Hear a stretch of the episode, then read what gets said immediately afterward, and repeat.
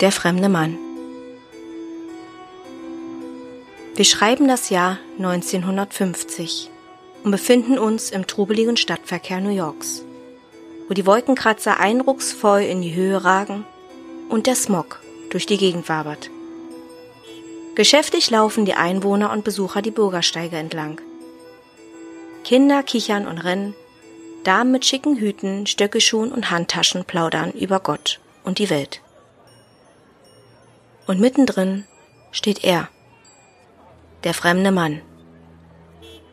Völlig verloren steht er da, bestaunt, begutachtet, glaubt seinen Augen kaum. Er bewegt sich langsam vorwärts, den Blick fast immer nach oben gerichtet und der Mund speerangelweit geöffnet. Später meinte man, er hätte sich wie ein Mensch von einem anderen Stern verhalten. Und der Kleidungsstil, er war veraltet. Der Zylinder, das Prinz Albert Jackett und die gestreiften Hosen traf man 70 bis 80 Jahre zuvor in den Kleiderschränken an. Unachtsam durchbrach der Mann Menschenmengen und steuerte schnurstracks auf eine vielbefahrene Straße zu. Die Leute um ihn herum beäugten erstaunt das Schauspiel, und so kam es, dass ihn keiner zurückriss und der Fremde von einem Taxi ungebremst überfahren wurde. Er war auf der Stelle tot. Es dauerte eine ganze Weile, bis man seine Identität herausfand. Und so komisch der Mann auch wirkte, so komisch war auch seine Identität. Oder sollte man unmöglich sagen? Der Fremde hieß Rudolph Fence, hatte eine Ehefrau und lebte in Florida. So wie es aussah, war er von zu Hause geflüchtet, da der Haushegen schief hing und seine Frau meldete ihn kurze Zeit später als vermisst. Was ja nicht ungewöhnlich ist.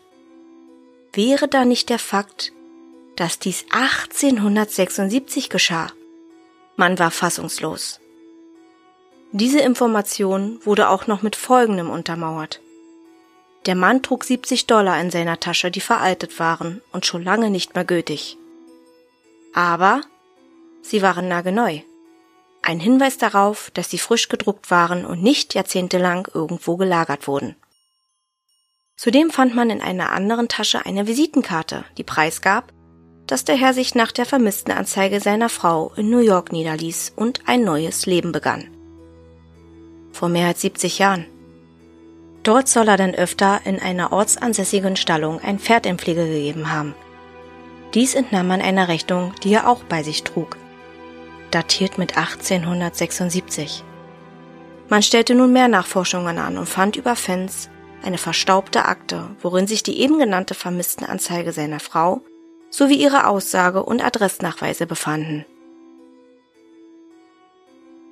Dieser Fall konnte nicht aufgeklärt werden.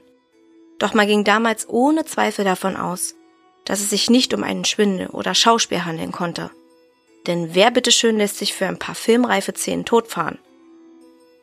Viele glauben, dass der Mann ein Zeitreisender war, der irgendwie und irgendwo in die Zukunft gelangte. Die neuen Dinge, die er danach entdeckte, zogen ihn so sehr in den Bann, dass er alles um sich herum ausblendete und so tragisch sein Leben verlor und uns unwissend zurücklässt.